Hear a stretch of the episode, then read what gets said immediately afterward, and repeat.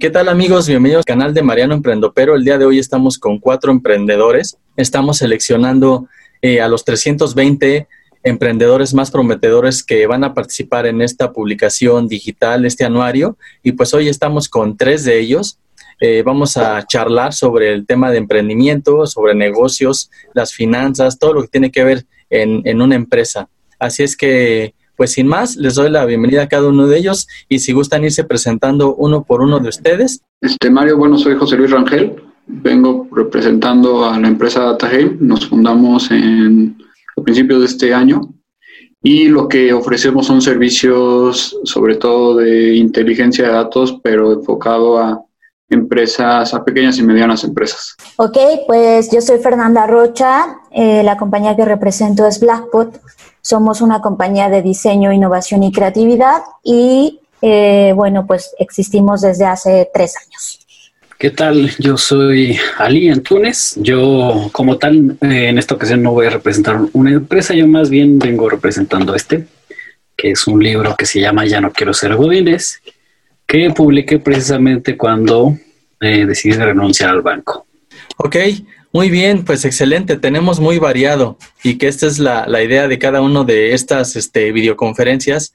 Eh, cada uno tiene una historia, ¿no? Muy, diferente. Por ejemplo, ahorita veo con Ali lo de el, libro y pues a todos los que somos emprendedores, empresarios, tenemos en, en, en nuestro librero, vaya, muchísimas, muchísimas obras sobre lo que es el emprendimiento, los negocios y demás. Eh, supongo que cada uno de ustedes también en referencia a su, a su giro y a su profesión. Cuéntenme cada uno de ustedes por qué decidieron emprender, o sea, ¿qué los motivó? Bueno, pues em, yo, yo la verdad es que siempre quise emprender, o sea, sin embargo, eh, desde mi perspectiva tenía que acumular cierta experiencia para poder hacerlo. Entonces, eh, en la forma en la que yo viví el emprendimiento más fue más bien fue como yo le digo así primero jugar con juguetes ajenos y después jugar con los míos no entonces eh, con jugar con los juguetes ajenos me refiero a que pues pasé ciertos años de mi vida en la iniciativa privada trabajando en diferentes compañías haciendo diferentes cosas. De hecho hubo muchos eh, empleos que tuve solo para experimentar. O sea, lo siento por esas empresas, perdónenme. Pero sí lo hice como, por ejemplo, una vez solo pedí un trabajo en una empresa mezclilla porque quería saber cómo, cómo, cómo funcionaba esa parte, ¿no? Entonces, así fui probando hasta que pues, me, sentí lo suficientemente lista o con la suficiente experiencia como para decir, ok, ya experimenté, ya sé qué cosas eh, se pueden hacer bien, cuáles no, qué procesos, etcétera. Y fue cuando conocí al que hoy es mi socio de vida y socio de compañía y entonces eh, decidimos emprender este proyecto. Yo, Mario, desde, desde antes de empezar la universidad me acuerdo que quería poner como mi restaurante para empezar mi propio negocio. Ahí fue cuando mi papá me frenó y fue como, no, primero estudias y ya luego piensas en lo que sea que quieras poner decidí estudiar economía, luego trabajé mucho tiempo eh, tanto en el gobierno como en el sector privado. Ya estando en el sector privado, pues me volvió como esa, este, esas ganas de emprender. Había, me había especializado en, en el tema de analíticos avanzados en una consultora en la que trabajé por tres años y vi la oportunidad de, de ya sacar mi, o sea, mi propio servicio utilizando la experiencia que recabé y bueno, pues, pues me enfoqué en, encontrar un nicho que pudiera utilizar y bueno, le pudiera agregar valor con nuestro servicio y fue cuando me lancé a, emprender. Bueno, pues eh, yo empiezo presentándome como Oscar Centeno Montoya sus órdenes este, represento Agua Soluciones junto con mi papá, que ahorita él se presentará y nos dedicamos al desarrollo y fabricación de válvulas ahorradoras de agua para uso doméstico. Eh, mi querido Ali, cuéntanos un poquito de tu libro. Eh, es muy interesante, ¿no? Porque todos nosotros aquí somos emprendedores y tú lo plasmaste también allí en una obra para que se animen los demás. Pues es eh, como lo acabas de describir, lo describiste muy bien, la verdad. yo trabajaba, yo trabajé seis años, bueno, un poquito más de seis años en el banco yo al banco únicamente ingresé con la preparatoria, o sea, yo no, no tenía una licenciatura. Ya en el banco busqué eh, la manera de conseguir una beca por parte del mismo banco, entonces entré a la universidad este, me becaron y fue en la universidad en donde precisamente me di cuenta que quería más. Al principio no sabía bien lo que quería, yo, o sea, yo eh, seguía buscando mi camino, más o menos lo tenía planteado y se me presentaron oportunidades bien padres, bien, este, eh, pues económicamente muy buenas, la verdad. Pero también en la universidad, afortunadamente tuve la suerte de conocer pues, profes bien, pues súper buena onda y de estos profesores que, que van más allá de vomitarte el conocimiento y hazle como puedas, sino que esos profesores que se, involucran un poquito y se relacionan un poquito y entonces te hacen pensar y entonces todo esto que te hacen pensar te va revolucionando todas las ideas que traes y entonces dices, bueno, ahora quiero hacer más y quiero hacer más y quiero hacer más. Entonces resultó que hubo un profesor que, me evocó a cuando yo era más eh, joven y, me preguntó, ¿tú qué querías hacer cuando eras niño? Y pues fue como, wow, no tiene nada que ver con, con trabajar en un banco, ¿no? De yo jamás me hubiera imaginado atrás de un escritorio o atendiendo eh, las aclaraciones de las personas, o no sé, haciendo lo, que fuera que estuviera haciendo en el, en el banco. Y cuando era chiquito yo quería ser conferencista. O sea, no sabía cuál era la profesión, pero yo veía a alguien en un escenario y a la gente bien prendida y yo no, yo decía, yo no sé qué está haciendo ese güey, pero yo quiero hacer lo que está haciendo, ¿no? Y entonces en la universidad lo mejor que se me ocurrió, dije, pues voy a escribir un libro, esos cuates siempre están hablando en las universidades, siempre están hablando en todos lados. Y entonces dije, voy a convertirme en, escritor para poder ser conferencista.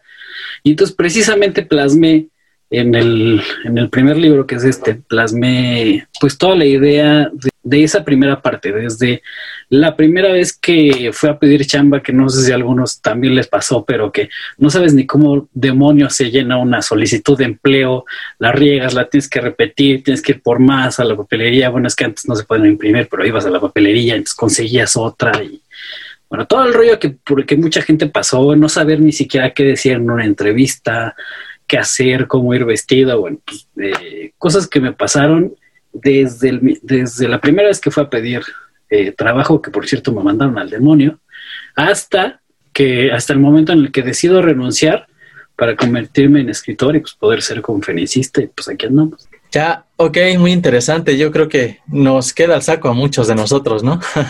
Oscar y Omar, si nos pueden decir también ahorita qué los motivó a emprender, por favor, y... Pues al principio, como todo, ¿no? Siempre empieza a partir de una idea en, en, nuestro caso muy particular, pues este, siempre hemos sido, mis padres este, siempre me han inculcado la conciencia, el ahorro de los recursos, el siempre tener cuidado en cada una de nuestras acciones, puesto que siempre, yo creo que la, tenemos una responsabilidad nosotros como seres humanos, como habitantes de la Tierra al cuidar el medio ambiente, ¿no? Entonces, las acciones se ven reflejadas desde, desde lo que hacemos en casa. Entonces, de ahí empezó el, el hecho de tener como conciencia por uno de los recursos más importantes, si no es el que el más vital para el ser humano, que es el agua. Detectamos que había un problema muy común en los sanitarios, que era el problema de las fugas, eh, que eh, había un desperdicio considerable en el tema del agua. Entonces, buscábamos diferentes medios en diferentes formas el cómo poder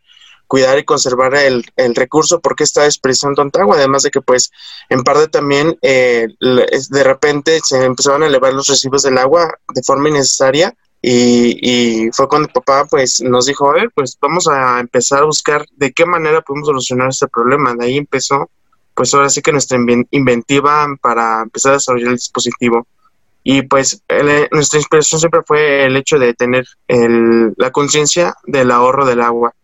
¿Tú qué puedes agregar, Omar? Bueno, pues hay, hay mucho que agregar porque este eh, lo mismo que nuestro compañero Alin que menciona que es una cuestión muy complicada de cuando uno empieza, no sabemos ni por dónde ni cómo empezar, ¿no?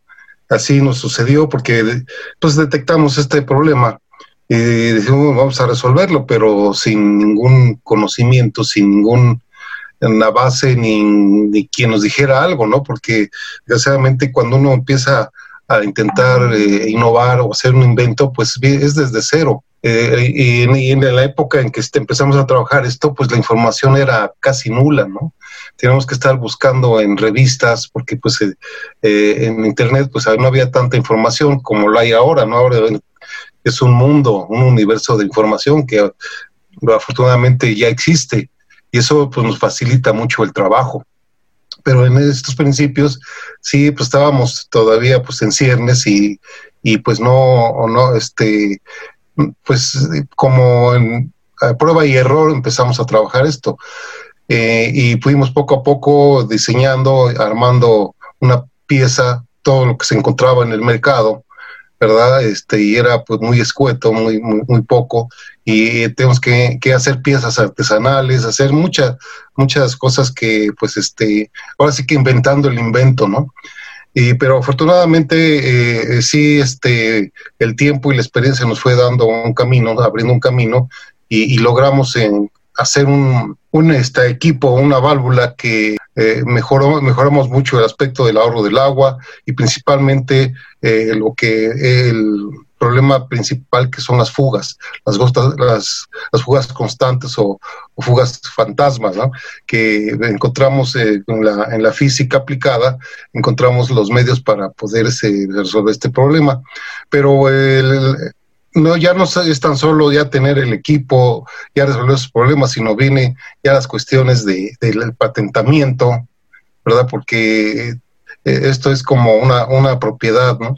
Como un vehículo, que si no tienes unos documentos que diga que el vehículo es tuyo, pues no te pertenece y no puedes hacer mucho sin, sin esa documentación. Y bueno, eh, a base de también mucho esfuerzo y mucho batallar, conseguimos la, la patente conseguimos también modelo de utilidad, hemos conseguido toda esa situación. Y después, pues otra, otra cosa que es el, el acicate de todas las innovaciones, las normas. ¿sí? Entonces, este, también encontramos un obstáculo fuerte en la cuestión de la norma, que poco a poco, pues, este, la fuimos este, venciendo y logramos obtener la norma de Conagua. Entonces, ahorita, pues, este, estamos ya con todo el equipo, toda la, eh, eh, pues lo necesario para poder sacar el producto a la venta. Cada uno de ustedes, ¿qué profesión tienen? O sea, ¿tienen carrera? Ah, ¿Qué estudios tienen? Eh, ¿Tienen maestría? No sé, ¿alguna especialidad? ¿Se profesionalizaron en algún otro tema muy, muy puntual?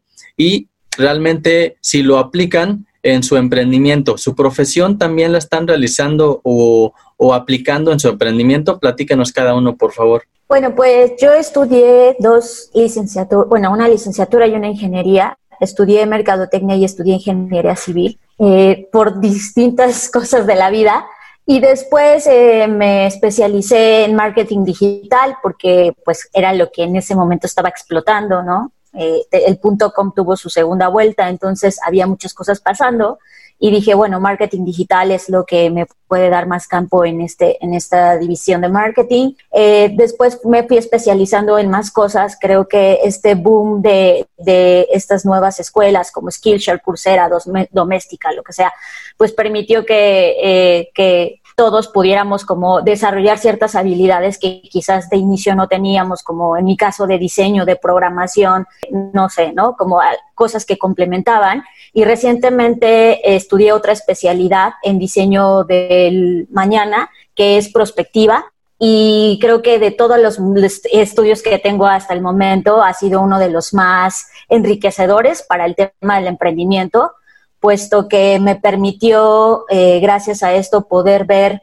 eh, pues todo lo que va a ocurrir en los siguientes 10, 20, 30, 40, 50 años, ¿no? Entonces, eso me rompió muchos paradigmas y por lo tanto permitió que, que eso pudiera también aplicarlo al emprendimiento que es Blackbot y, y por supuesto a nuestros clientes, ¿no? Y, y ofrecerlo como un asset, como una propuesta de valor mucho más amplificada. Muy bien, gracias Fernanda. Tienes pues varias especialidades ahí como lo mencionas en Mercadotecnia Digital. Yo creo que también eres un, un buen punto para que ahí te contactemos diferentes emprendedores que no tenemos esa especialidad, ¿no? Pues seguimos con, con José Luis, luego Ali y pasamos con Oscar y Omar. Sí, este, bueno, como les había comentado, yo me gradué como economista y creo que eso ha sido uno de mis grandes pilares porque me ha ayudado mucho a, entender eh, y a solucionar problemas de negocio eh, rápido, o sea, entender cuál es el problema y, plantear una solución que, sí se adecue a ese, a ese problema, ¿no? Cuando tienes que resolver uno de estos problemas, pues no, no solo es el problema en sí, sino tienes que considerar temas como cultura, procesos y varias cosas que chance en dos empresas es el, problema es el mismo, pero se resuelve de, muy distintas formas. Creo que otro de mis pilares fue haber entrado a una, una empresa de consultoría que se dedicaba a, a lo que es Big Data e inteligencia artificial y de ahí me dio mucha experiencia implementando proyectos sobre todo en grandes empresas, ¿no? Entonces, eh, pues, trabajamos como para las empresas más grandes de, de, México y en esa estuvimos resolviendo muchos problemas utilizando herramientas eh, pues de algoritmos de aprendizaje máquina. Entonces, eh, pues eso me dio mucha, eh, una, o sea, agarramos, agarramos el boom de, de Big Data en, en México y, y, pues me posicionó como uno de los profesionales con más experiencia en ese. Y pues eso me permitió luego este, empezar a explorar el, el sector PyME, ¿no? Que ahí fue entonces empecé a explorar el sector PYME y en estos meses pues hemos estado entendiendo cuáles son las problemáticas principalmente de estas empresas, porque ellos no tienen el capital para, para pagar una empresa de consultoría que te cobra pues más de un millón de pesos. Entonces eh, lo que como que mi conocimiento en analytics y mi conocimiento como economista me ha permitido ir encontrando soluciones que se vuelven asequibles para estas empresas y además pues sí les genera este, un valor eh, agregado. Muy bien, José Luis. Ali, eh, tú cuéntanos un poquito también tu profesión para que sepamos pues cómo fuiste llevando tu carrera hacia el libro, ¿no? Yo estudié administración, no estudié literatura y, eh, ni filosofía y letras o, o algo así, la verdad es que no. Me aventé a escribir sin conocimiento previo, sin una editorial, sin un corrector de estilo, sin un, nada así nada más. Publiqué por mi cuenta. Algo que tiene que ser muy emblemático desde mi, desde mi punto de vista para un emprendedor es que tienes que ser aventado, tienes que ser muy, muy chavo para adelante, pues que te valga un poquito madre. que si la puedes regar a la mejor o que si o, decir no pasa nada, o sea, eh, tiene que ser un poquito ese vencer el miedo. Muchas veces lo que les digo a los chicos en la universidad es que no importa lo que estén estudiando, de, o sea, todo te va a servir. Estudié administración en VM, no me titulé, o sea, no tengo el título, el título de licenciado en administración de empresas, pero todo el conocimiento que, que obtuve en cuanto a cómo la una organización de una empresa, este, una estructura, bla, bla, bla, bla, bla, o sea, todo lo que vi en la carrera, definitivamente me sirvió un chorro. Estudié administración, que no tiene absolutamente nada que ver con lo que estoy haciendo. Ahorita estoy eh, eh, pues escribiendo prueba y error, o sea, no, no como tal en una, en una escuela, sino de manera muy muy práctica, muy echando a perder. Ok, Ali, pues sí, tienes toda la razón. Uno hasta cuando es autodidacta, pues va aprendiendo para hacer negocio, ¿no? Ahí tenemos el caso de muchísimos, muchísimos comerciantes que pues incluso no estudiaron, pero pues saben manejar un negocio, ¿no? Tienen hasta incluso luego mejor sueldo que un Godínez, porque le talachean un buen y pues no están leyendo libros, es sobre la práctica, como tú ahorita lo dijiste, Ali, aprendiendo de otros este, técnicos, mentores, por así decirlo, justamente acercarse con ellos que saben, yo creo que siempre hay alguien que sabe más que uno y es difícil que uno lo admita, pero pues tampoco somos expertos en, en, todas las áreas y ahí hay que acercarse con los que saben en una u otra área, ¿no? O los colaboradores. Bien, tienes toda la razón. Por ejemplo, estudiaste administración, pero escribiste un libro. A ver, este, yo creo que ahí también Oscar y Omar tienen algo que compartirnos sobre su profesión y sobre si lo están aplicando realmente en su negocio, ¿no? Efectivamente, bueno, pues en mi caso particular estoy terminando la carrera de diseño industrial. Eh, parte de lo que he estudiado en la carrera pues tiene que ver con el diseño de piezas, de los conceptos en digital, para utilizando los programas específicos pues naturalmente pues para hacer este tipo de piezas o prototipos, ¿no? Entonces, sí nos ha ayudado mucho, además de que pues afortunadamente eh, hemos tenido la oportunidad de recibir por parte de premios y, concursos y, y, de, y, la incubadora donde estábamos y otras aceleradoras, este, cursos, talleres, capacitaciones donde pues nos han enseñado pues todo lo necesario para estar en el camino del emprendimiento. Bueno, este, yo sería más el subgéneris de todos porque mi, mi profesión es ser músico. La música pues no, no lleva aparentemente no lleva nada que ver con muchas cosas de la industria, ni los inventos, ni la innovación. Bueno, Sí, innovación sí, porque estamos, este, luego inventamos ritmos, canciones, componemos, ¿no?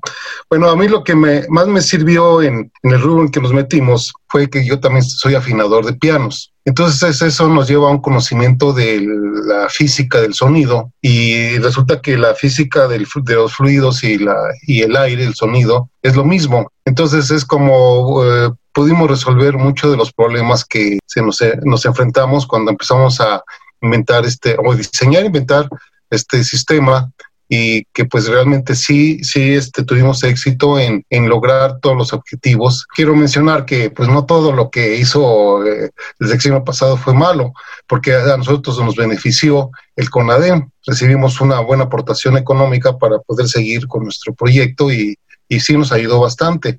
Ahora, pues, este, con esto de la pandemia, pues estamos en una crisis bastante crítica, ¿no?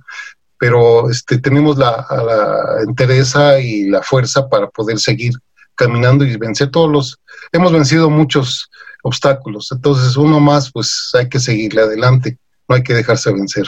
Gracias, Oscar.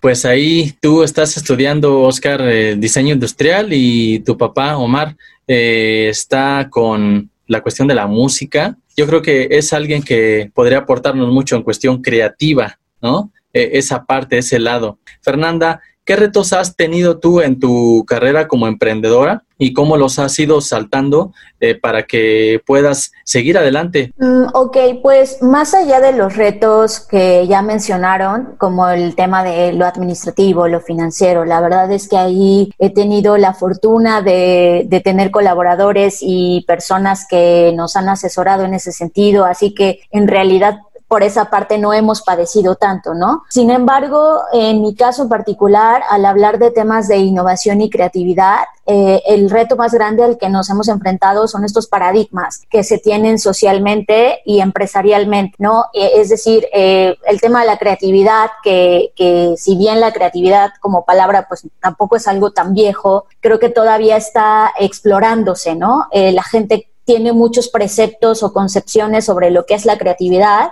versus lo que realmente podría ser, ¿no? Empezando porque todos somos creativos y la gente piensa que los creativos son solo unos cuantos que quién sabe qué fuman o qué les pasa, que, que, que son creativos. Y por otro lado, en temas de innovación, pues también el hecho de aceptar que realmente no somos una de las potencias en esos términos cuando podríamos serlo porque tenemos el capital creativo para lograrlo. Entonces, creo que ese paradigma ha sido uno de los más difíciles de romper y lo hemos hecho a base, pues creo como todos, de picar piedra, ¿no? De, eh, en mucho sentido, evangelizar y no desde el punto de vista de, de, eh, obligar a la gente, sino más bien sensibilizarlos de por qué estos temas son relevantes y cómo este tema podría aportar no solamente a nivel empresa, sino a nivel país eh, en términos del Producto Interno Bruto, la, el, pues todo este potencial que tienen las industrias creativas, etcétera, ¿no? Y lo hemos hecho pues paso a paso. Y por otro lado, el tema que es otro paradigma social y empresarial, el tema del cortoplacismo. eh, llevar a pensar a las empresas más allá de cinco años es casi que imposible, ¿no? Y lo vemos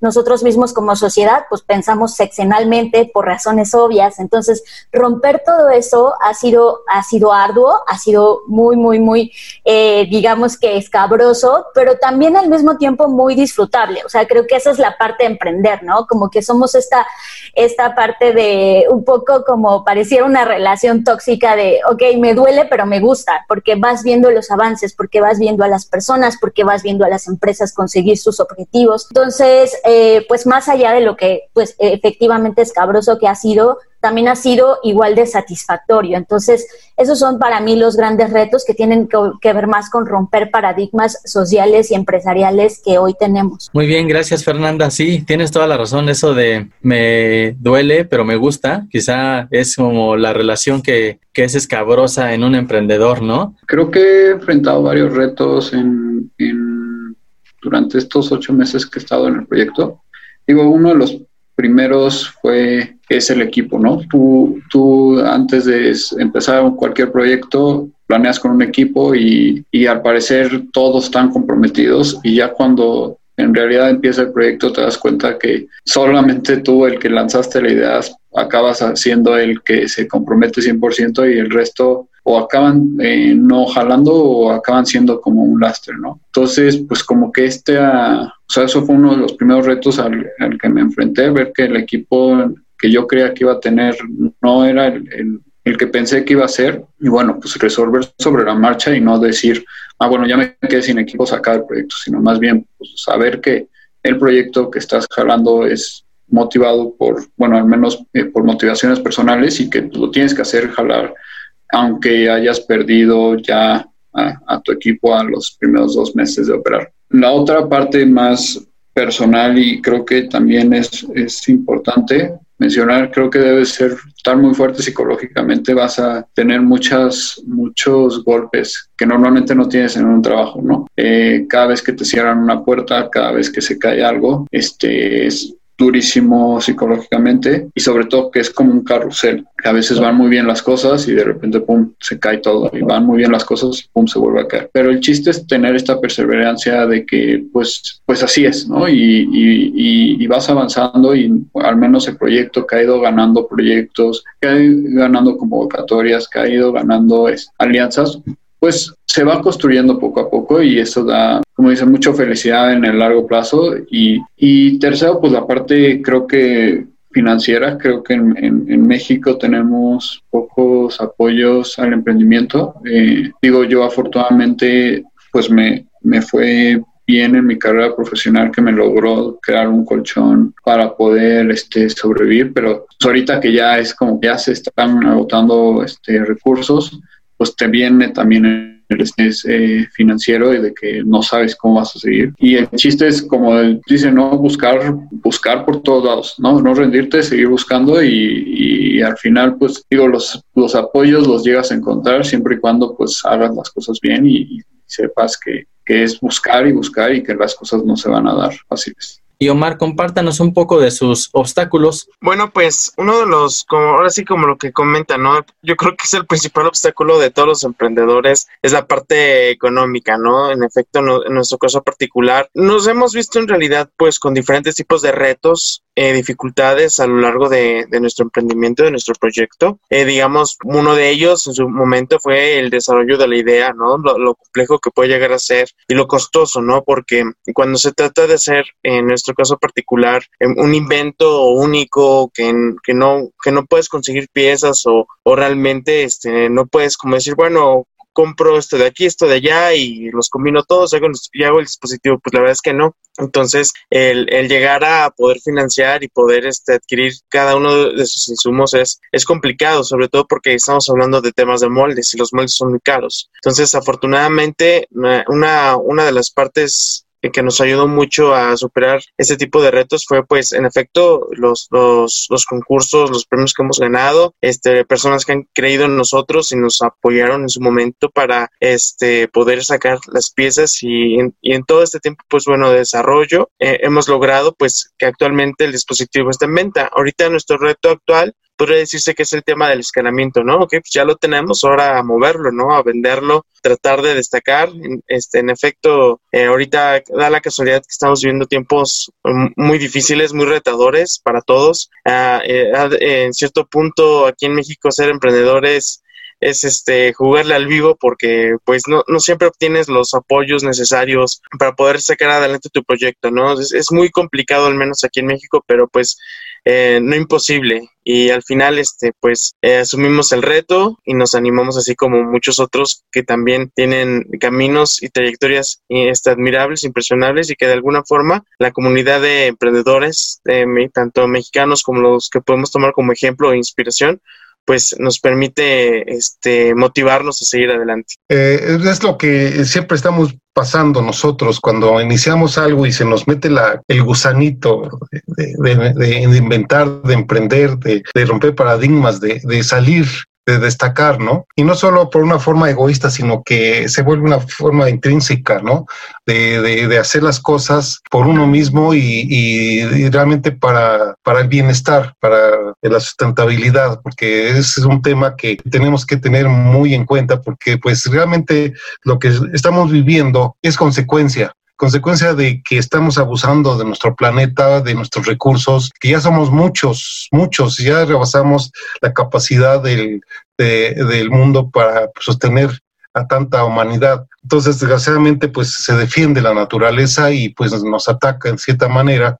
Tenemos que entenderlo, tenemos que comprender qué está pasando, por qué nos está pasando y qué tenemos que hacer. Entonces, lo que tenemos que hacer, y lo veo en, en ustedes, los jóvenes, no es que yo sea muy grande, soy, soy joven de espíritu, pero sí ya tengo mis añitos. Eh, pero sí veo que son muchachos jóvenes con muy, muy buena capacidad y muy bien entendimiento de las cosas. Lo, lo oigo como hablan, como dicen, con mucha madurez y los conceptos muy, muy, muy claros, que eso es algo muy importante eh, eh, y más que nada muy valioso porque son, son jóvenes que este, aparentemente uno eh, presume por la edad, pues, tengo la experiencia que me ha dado toda la vida, pero no, no, aquí hay calidad y hay muchas cosas muy interesantes que yo capto y los felicito de mi, parte. Y qué bueno que se hace este, eh, eh, esta sinergia porque de aquí se van a desprender muchas cosas, porque como lo mencioné, para ir más lejos necesitas ir acompañado. Y aquí pues eh, hay mucho material por la cual este, podemos este, caminar todos juntos y vamos a llegar muy lejos porque es lo que necesitamos como sociedad, como país.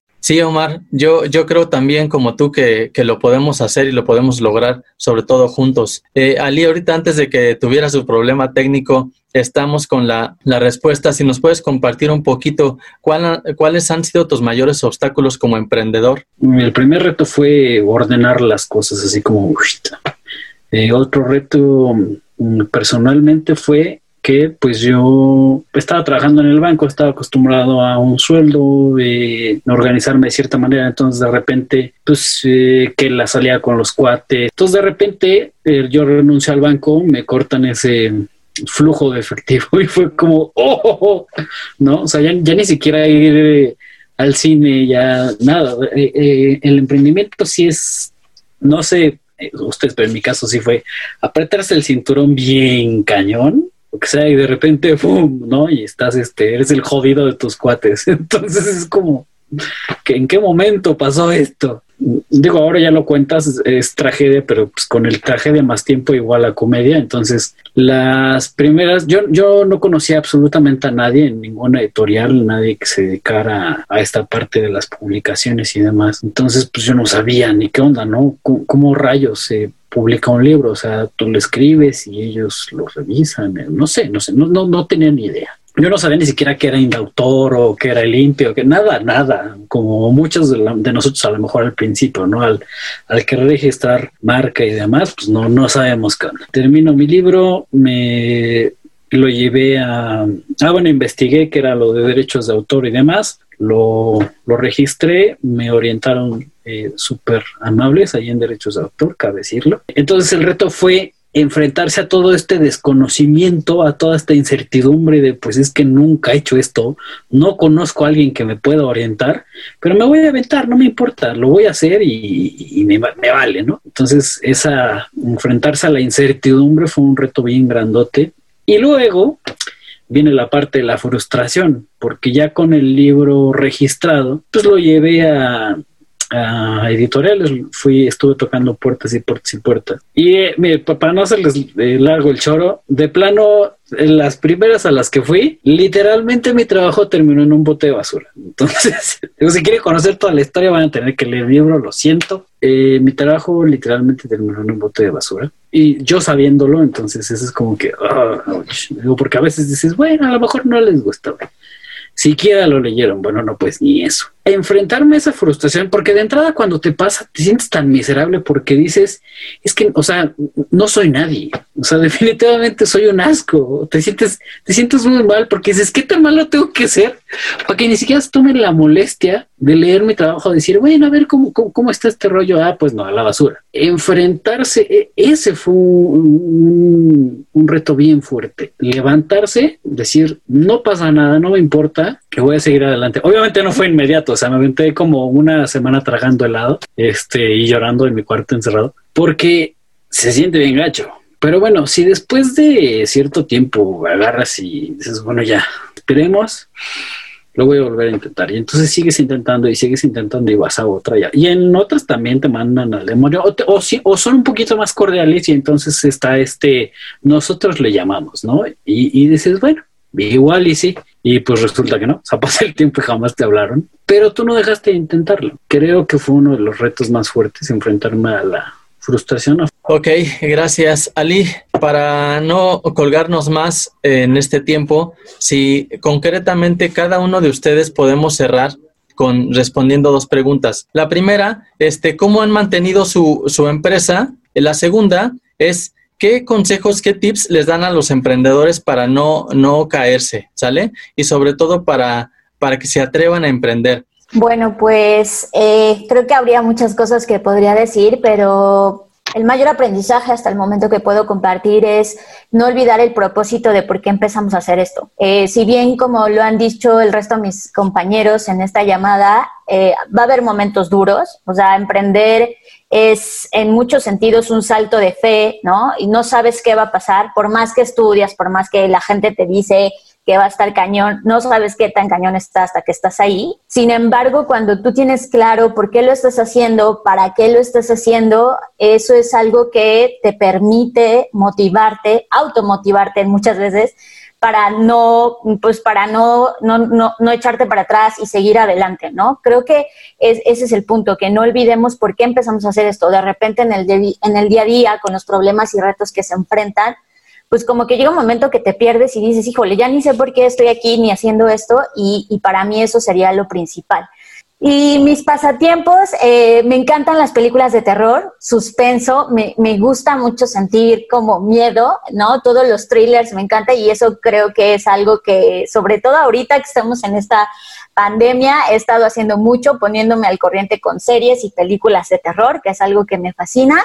Y, y pues creo que, que ahora cosas que puedo hacer de hobbies y pasatiempos, solo está eso porque otras cosas que me gusta mucho hacer ahora mismo no las puedo hacer, no las he podido hacer pero esperemos que ya pronto podamos salir de esta situación y este y, y volver a, afuera, andar en bici y cosas así, me gusta muchísimo. Así que bueno, pues ya está, esos son mis, mis pasatiempos y muchísimas gracias eh, por, por esta invitación, Mario, por esta iniciativa que estás haciendo, por invitarnos. Ha sido un placer y espero como decimos en Blackbot, verlos en el futuro. Gracias a ti, Fernanda, por compartirnos todo lo que llevas de emprendedora y bueno, falta muchísimo siempre, pero pues muchísimas gracias por tus recomendaciones. Eh, ¿Nos puedes decir tú, José Luis, también sobre tu empresa y hacia los emprendedores? Sí, Mario. Digo, para ser breve, en cuanto a la empresa, la recomendación que les doy es siempre tener un, un porqué muy claro y ese porqué mantenerlo pero siempre saber que es como muy, el proceso es muy iterativo, ¿no? Entonces, ¿cómo se llega a ese por qué? En mi caso es darles acceso a las pequeñas y medianas empresas a tecnología. ¿Cómo voy a llegar a ese, a ese por qué? Ha variado durante esos ocho meses y el chiste así es, es como que siempre tener, ser de mente muy abierta para poder este, virar a, hacia lo que te está diciendo el mercado creo que mentalmente hagan muchas actividades que les ayuden a estar bien este, psicológicamente. A mí me ha ayudado mucho la meditación. Creo que es una parte fundamental para poder este, operar todos los días y, y sobre todo y también ejercicio. Y ya, bueno, pues sí, Mario, creo que esto es una iniciativa súper buena. El, el, ecosistema, algo que he aprendido en México es que el ecosistema emprendedor está en pañales y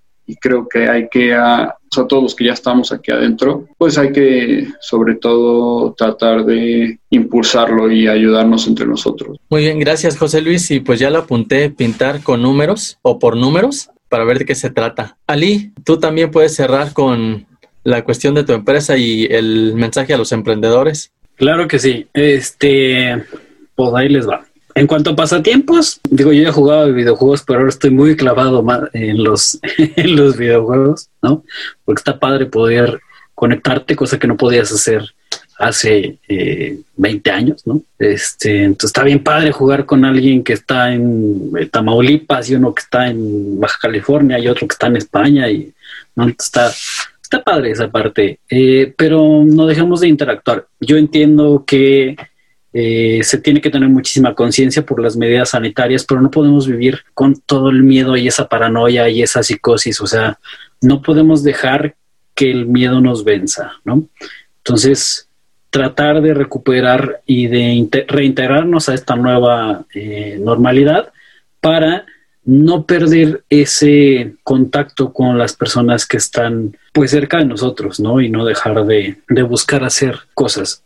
Eso en cuanto a pasatiempos. El consejo para salir adelante es, pues es bien claro, o sea, hagan. Si en algún momento te, te, llega una idea, creo que lo mejor que puedes hacer es hacerlo. O sea, si, si en algún momento dices, es que voy a crear, eh, voy a hacer un videojuego, pues lo desarrollas. Aunque no tengas ni idea de cómo te metes en ese rollo, eso te mantiene ocupado, está bien padre. Entonces aprendes muchas cosas y lo terminas haciendo. Y dices, bueno, a lo mejor es una porquería, pues a lo mejor sí, porque vas el primero, pero no pasa nada. O sea, un consejo para no caerte, híjole, es que es que yo no les daría un consejo para que no se caigan. O sea, yo les diría, cáiganse, ¿no? Y dense la madre si quieren, pero aprendan del fregadazo. No está mal equivocarse. Yo no, yo no sé en qué momento satanizamos eh, los errores, ¿no? Porque te dicen, no, no, es que eh, no lo cuentes porque se, te va a cebar. Y entonces cuando cuentas algo y se te ceba, eh, te hacen burla o no sé, no sé, no sé, pero, pero es que no está mal equivocarse, o sea. Sí, tienes toda la razón, Ali, yo coincido contigo, creo que lo expresé por ahí mal, este, no es la cuestión de no te caigas,